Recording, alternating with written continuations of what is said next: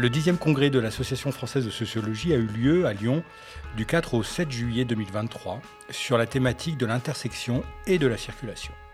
L'occasion pour Quai d'école de s'intéresser au réseau thématique 4 portant précisément sur la sociologie de l'éducation et de la formation.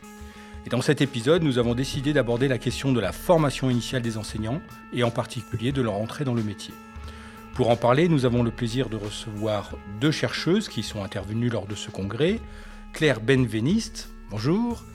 Vous êtes euh, maîtresse de conférence à l'INSPE de Créteil en sciences de l'éducation et de la formation et à l'UPEC, Université Paris-Créteil, et vous avez soutenu votre thèse avec, euh, sous la direction d'Elisabeth Bautier euh, sur la formation justement initiale des enseignants. Et Morgane Legouélec, bonjour. Vous êtes doctorante en sciences de l'éducation sous la direction d'Anne Barrère en France et Claude Lessard au Québec. Et justement, c'est cette dimension-là qui était intéressante dans l'invitation qu'on vous avait faite sur la dimension relationnelle du métier enseignant en comparant justement la, France et le Québec. Alors, la première question euh, qu'on voulait vous poser, euh, au-delà de, qu'est-ce qu'un enseignant euh, et, quelle est la nature de son activité, quelles sont les, les différentes dimensions qui sont attendues dans la formation des enseignants quand ils se destinent à entrer dans ce métier-là? Claire Benveniste euh, une manière d'appréhender euh, le métier enseignant, euh, c'est justement de le considérer comme un métier non pas d'exécution, d'application, mais un métier fait de tensions, de dilemmes, où les enseignants doivent en permanence, au quotidien, alors certains chercheurs disent bricoler, concevoir des tactiques, en permanence, donc pour gérer des tensions. Donc ces tensions, elles ont été décrites par un grand nombre de chercheurs. moi, j'ai tendance à les reformuler pour prendre en compte un petit peu le contexte euh, très socialement inégalitaire du système éducatif français et puis les terrains sur lesquels j'ai fait ma thèse où euh, les, les enseignants, même en stage, étaient euh, en poste sur des terrains dits difficiles. Et donc, je pense que par exemple, une des tensions majeures, c'est de réussir à à faire apprendre euh, tous les enfants d'une génération aujourd'hui dans un système éducatif justement inégalitaire, avec des exigences, un curriculum prescrit dont les exigences euh, augmentent, n'en déplaise euh, aux plus déclinistes, et donc de faire le pari que à la fois tous les élèves sont capables de réussir, tout en ayant des injonctions à adapter, à différencier. Voilà. Donc ça c'est un exemple de dilemme qui est très présent chez les enseignants. Et donc voilà, pour moi, ce serait d'appréhender le métier sous cette, ce prisme-là. Regarde le, le euh, Oui, bah, je, rejoins aussi euh, ce, que dit Claire. C'est vrai que moi, j'approche euh, le, métier d'enseignant à travers la notion de travail, donc les, tâches du travail enseignant, donc en identifiant vraiment des dimensions du travail enseignant. Donc à la fois bah, une dimension disciplinaire, donc autour de la maîtrise du, contenu en fait à, transmettre aux élèves, une dimension qui serait plus organisationnelle, donc sur l'organisation et la gestion de l'activité au quotidien, et puis une dimension euh, relationnelle que du coup j'explore plus euh, dans mes travaux, euh, qui concernent vraiment l'ensemble des relations quotidiennes avec les élèves, mais pas que, avec bah, les parents, avec les, autres collègues de l'établissement, et puis aussi maintenant de beaucoup de plus en plus avec les, partenaires aussi extérieurs aux, établissements scolaires. Mais finalement, et c'était un peu le, sujet de votre intervention, en tout cas c'est ce que j'ai retenu lors du congrès, Claire Benvenis, c'était finalement une autre une forme de tension qui est entre ce à quoi on forme et cette espèce d'élève type ou typique, peut-être idéalisé aussi, hein, qui est euh, tout à fait ouvert aux apprentissages, qui se lance dans l'activité qu'on lui propose, et puis la réalité du terrain, peut-être qu'une forme de schizophrénie entre ce que l'on voit en formation et ce que l'on vit dans son travail, voilà, entre ce, qu'on présente comme étant le, statut de l'élève, et puis euh, cette réalité où il y a plutôt de la résistance et de la difficulté, tout simplement ce que j'ai pu voir, c'est qu'un des, un des pièges euh, qui se surajoute euh, à, cette, euh, à ce fossé ou à ce hiatus qu'on peut observer, en effet, la, difficulté à faire entrer les élèves dans les apprentissages n'est pas du tout niée en formation. c'est un aspect majeur des, cours à la fois de didactique, disciplinaire et aussi des cours transversaux, hein, puisque du coup, ça, ça reprend en effet ces distinctions. Enfin, les, maquettes de formation sont aussi construites euh, euh, pour explorer ces différentes dimensions. Et donc, cette dimension de, la difficulté à entrer dans les apprentissages n'est pas du tout niée, mais elle est peu envisagée d'un point de vue socialement construit. Et donc, les réponses qui sont le plus souvent apportées dans les, dans les données que j'ai pu recueillir, dans une, une quinzaine d'ESP à l'époque, montrent que ce qui est proposé, c'est justement cet apport des pédagogies plus actives, nouvelles, par projet projet, voilà, qui et, et, il leur est en fait, de par aussi le caractère très contraint en temps de la formation, leur est prêté un caractère un petit peu parfois qu'on a pu qualifier avec Elisabeth Bautier d'auto-apprenant, de l'élève, de l'élève, c'est-à-dire qu'en mettant ces situations en place, ça résoudrait les problèmes d'entrée dans les apprentissages et la démotivation ou le désintérêt des élèves, alors qu'il y a tout un pan de la sociologie de la transmission des savoirs, sociologie des apprentissages, qui montre bien comment ces pédagogies actives de projet euh, ne sont pas, euh, comment dire, dommageables en elles-mêmes, hein, mais qu'elles sont plus proches euh, d'une partie des élèves, qui sont les élèves les plus proches de l'école et de la socialisation scolaire. Donc, on propose des solutions à un problème qui, à mon sens, ont tendance en fait à renforcer les difficultés des enseignants parce qu'entre guillemets, on les... Les élèves aussi. Et, du coup, des élèves, bien sûr, euh, enfin des difficultés, je dis toujours, des enseignants à faire apprendre leurs élèves les moins familiers euh, des exigences scolaires.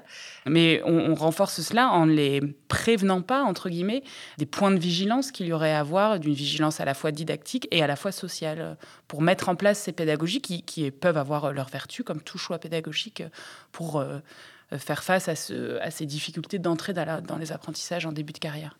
Et sur la dimension relationnelle du travail, du coup, euh, comment se joue cette formation? Si on regarde des deux côtés de, l'Atlantique, est-ce qu'on y retrouve une forme d'injonction quelque part à dire c'est important, il faut le faire, mais pas forcément en outillant, c'est-à-dire en donnant les clés euh, pour, en début de carrière en particulier, être rassuré sur le fait que c'est faisable? Ben, moi, ce que je retrouve dans mon enquête, donc moi, je m'intéresse vraiment aux enseignants une fois qu'ils sont en poste, donc euh, durant leur insertion professionnelle. Donc c'est vrai qu'il y a quand même encore beaucoup hein, cette, euh, ce, choc de la réalité, hein, comme on lit dans la littérature, euh, de découvrir un métier auquel on n'a pas l'impression d'être préparé. Ou sur lequel on a des représentations voilà, qui sont un peu défaites par le, Mmh, exactement. Et en fait, euh, sur l'aspect relationnel, c'est plutôt, euh, j'ai l'impression au niveau de, c'est pas tellement des injonctions au niveau de la formation que une découverte en fait de l'importance de la relation dans les débuts dans le métier, avec une dimension relationnelle qui prend beaucoup de place euh, dans le quotidien des enseignants, et puis du coup des critiques qui, qui viennent, qui, apparaissent du côté des enseignants, qui se semblent donc pas formés à cette dimension relationnelle. Mais elle prend beaucoup de place parce qu'ils en parlent beaucoup, parce que c'est quelque chose qu'ils vivent mal parce qu'ils ont l'impression que sans cette dimension relationnelle-là, enfin oui, qu'elle prend toute la place et puis que ça, conditionne complètement le bon déroulement d'un cours, euh, l'exercice de leur travail serait complètement conditionné euh, par, euh, voilà, par les relations qui s'établissent avec, avec les élèves. Donc il rend, fait obstacle quelque part, si ceci n'est pas résolu, qui fait obstacle à l'accès au savoir mm. et donc aux acquisitions des apprentissages. Ouais. Oui, et puis aux acquisitions d'apprentissage et puis même d'un point de vue en fait du point de vue de parce que la relation avec les élèves est beaucoup en fait appréhendée du point de vue de l'élève. Donc la relation permet aussi à l'élève euh, d'aller vers les apprentissages. Euh, si on regarde vraiment au niveau de l'enseignant et de son travail euh, avoir de ce qu'on peut appeler de bonnes relations avec les élèves c'est aussi une manière pour les enseignants de se sentir bien dans leur travail d'avoir l'impression de pouvoir faire leur travail. Et donc il y a aussi vraiment un enjeu au niveau de, de la satisfaction au travail et d'arriver vraiment à, faire le métier pour lequel ils ont été embauchés à la base, qui se situe du coup vraiment plus du côté de l'enseignant, pas que des élèves. Et en début de carrière, euh, les enseignants sont à la recherche de bonnes relations avec les élèves, principalement pour avoir l'impression de pouvoir réaliser leur travail correctement. Est-ce que vous observez donc une distinction, une différence entre les deux côtés de l'Atlantique, où évidemment on a deux systèmes euh, qui ne se ressemblent pas pour plein de raisons euh, de nature de recrutement, de positionnement dans la société, de l'attente sociale sans parler des circuits de, de formation tout court. Bah, en fait, euh, dans un système comme dans l'autre, c'est vrai que dans les débuts dans le métier, la relation prend beaucoup de place, les, tâches relationnelles prennent beaucoup de place.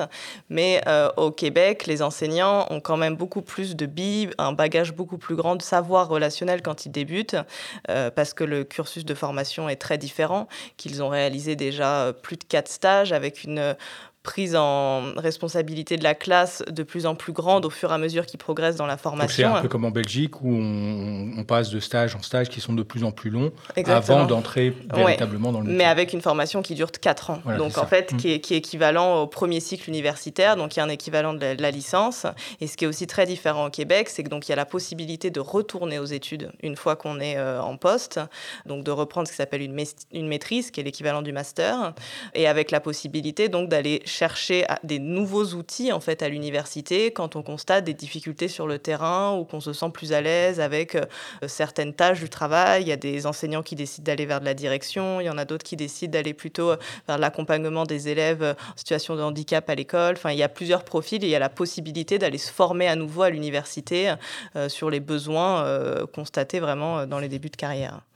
Et est-ce que vous, c'est une dimension, euh, Claire euh, Benveniste, que vous appréhendez aussi dans cette formation initiale, cette dimension relationnelle? Alors, ce n'est pas quelque chose que j'ai vu massivement euh, dans les contenus de formation initiale euh, que j'ai pu euh, identifier et étudier en France. Après, une des caractéristiques de la formation en France, c'est qu'elle est très courte. moi, j'ai étudié des maquettes de Master MEV, donc sur deux ans, M1 et M2. Mais à l'époque de mon recueil, par exemple, la moitié des étudiants entraient après le concours directement en M2 ou dans une année de diplôme universitaire sans avoir fait l'année de M1, euh, en étant à mi-temps sur le terrain. Donc ça veut dire euh, en ayant passé le concours en venant d'un master euh, autre que le master métier de l'enseignement. Ça veut dire une, une année de formation d'octobre à mai en étant à mi-temps sur le terrain. Donc en fait on arrive à, quelques mois de formation. Avec des classes en responsabilité. Avec des classes en responsabilité, tout à fait, à mi-temps en responsabilité, oui tout à fait. Donc on arrive à quelques mois de formation. On, les, les, problématiques sont très différentes de celles évoquées au Québec. Du coup, on arrive à des, des curricula de formation initiale dans les SP, enfin maintenant INSPE, c'est encore similaire, à la fois très éclaté, parce qu'il faut traiter beaucoup, beaucoup de choses avec un nombre d'heures réduit, et très cloisonné, euh, parce que pour décloisonner euh, les choses, il faut déjà avoir construit des savoirs dans des disciplines, dans des champs de, de savoir, pour pouvoir ensuite les mobiliser et analyser des situations sur le terrain qui convoquent plusieurs champs disciplinaires, etc. Et ça, c'est c'est rendu euh, très très très difficile. Alors il y a des espaces euh, j'essaye de, conclure ma thèse là-dessus, des interstices, euh, des endroits euh, où les formateurs arrivent à jouer avec les maquettes, à pouvoir dégager des heures, notamment pour les étudiants qui sont là à la fois en M1 et en M2, où on peut voir des espaces de formation qui arrivent à la fois à allier le transversal et les disciplines scolaires et à allier le côté plus théorique, même si la, la distinction théorie-pratique n'est pas très satisfaisante, mais et la pratique sur le terrain. Et c'est là qu'on peut voir, par exemple, la dimension relationnelle, euh, parce que quand on fait des, expérimentations en classe et des analyses de pratique et qu'on prend la classe, puis qu'on revient dessus, ou à partir de films, etc., là, on peut traiter toutes les dimensions à partir de cette situation.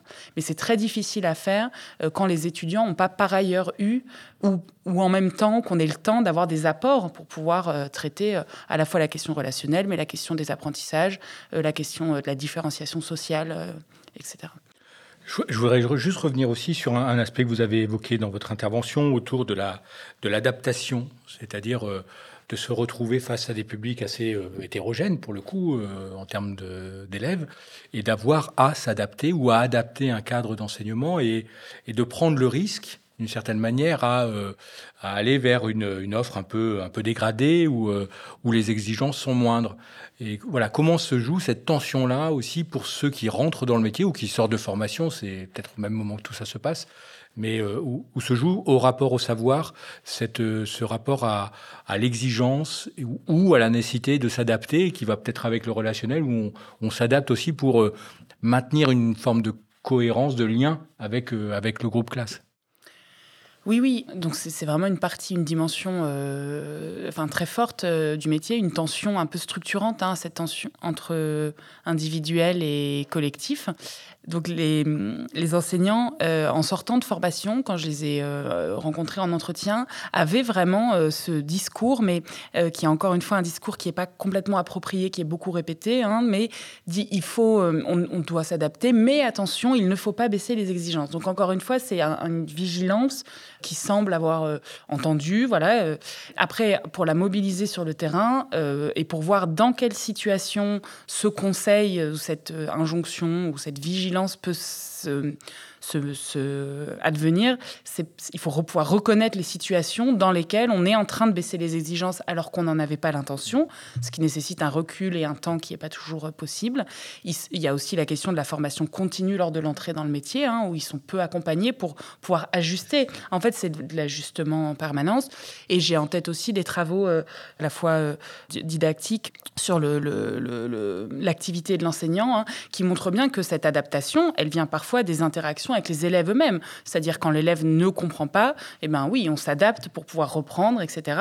Alors on aboutit momentanément à une, une reconfiguration des objectifs et des exigences, la question euh, que montrent plutôt les travaux euh, sociologiques ou, de, l'équipe ESCOL, c'est la question des cumuls. Voilà, est-ce que euh, on, peut parler d'univers parfois d'univers de savoir qui deviennent vraiment différenciés selon les milieux sociaux, selon les caractéristiques des établissements, parfois même au sein d'une même classe.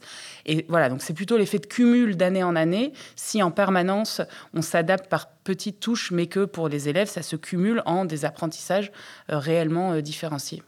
Et dans votre travail sur euh, cette relation, cette euh, dimension relationnelle du travail, est-ce que le, rapport euh, au contenu enseigné, aux exigences, comme on vient de le dire, ou à l'adaptation, est-ce que vous retrouvez aussi cette articulation entre la construction d'un relationnel dans la classe, apaisé, on dirait aujourd'hui, et puis cette, ce qui permet du coup d'accéder peut-être à des savoirs plus complexes, plus exigeants, ou pas du tout? Ben, Moi, c'est vrai que je suis je ne suis pas du tout rentrée dans les, dans les contenus à enseigner. Je suis vraiment restée donc, euh, sur euh, les relations avec les élèves, donc qui passent beaucoup plus sur les tâches de ce qu'on appelle la gestion de classe, donc le fait d'arriver de, à maintenir euh, l'ordre, on va dire, dans, dans, une salle de classe. Je ne suis pas tellement rentrée dans les contenus. Sur la partie relationnelle, au niveau des contenus, le lien que je peux faire, c'est quand même qu'il y a une nécessité pour les enseignants de créer des relations particulières avec les élèves, euh, parfois aussi pour leur permettre d'accéder euh, au contenu. Euh, moi, j'ai, il faut que l'élève nous fasse confiance, il faut que l'élève, qu'on se légitime en tant qu'enseignant aussi, que l'élève nous reconnaisse dans nos compétences. Et en fait, la, la relation est vraiment mobilisée enfin, in fine, et surtout en fin de l'insertion professionnelle. Au début, c'est plus compliqué parce qu'il y a une période vraiment de survie hein, dans ces relations-là. Mais plus ils progressent dans le métier, plus il y a effectivement cette notion de euh, amener les élèves euh, aux apprentissages en se servant de cette relation-là euh, finalement. Donc, en, leur, en créant une relation de confiance, en essayant de. C'est le fait de pouvoir rester dans un établissement plus longtemps, quand les élèves connaissent l'enseignant, qu'il y a une relation qui s'est établie. J'ai beaucoup d'enseignants, par exemple, en élémentaire, qui me disent aller, par exemple, surveiller les cours de récréation parce que ça permet de créer un lien particulier avec les élèves. Et donc, ça, c'est quelque chose qui est repris après dans la classe pour pouvoir finalement euh, amener donner envie aux élèves de travailler avec un enjeu de motiver en fait les élèves au travail scolaire qui est assez, euh, qui est quand même assez grand. Bien, merci Morgane Le Gouelec et euh, Claire Benveniste d'avoir répondu à nos questions. retrouvez l'ensemble des podcasts produits à l'occasion du congrès de l'AFS de juillet 2023 sur le site de Cadécole de l'Institut français d'éducation à la production Régis Guillon, à la réalisation Sébastien Boudin. À bientôt.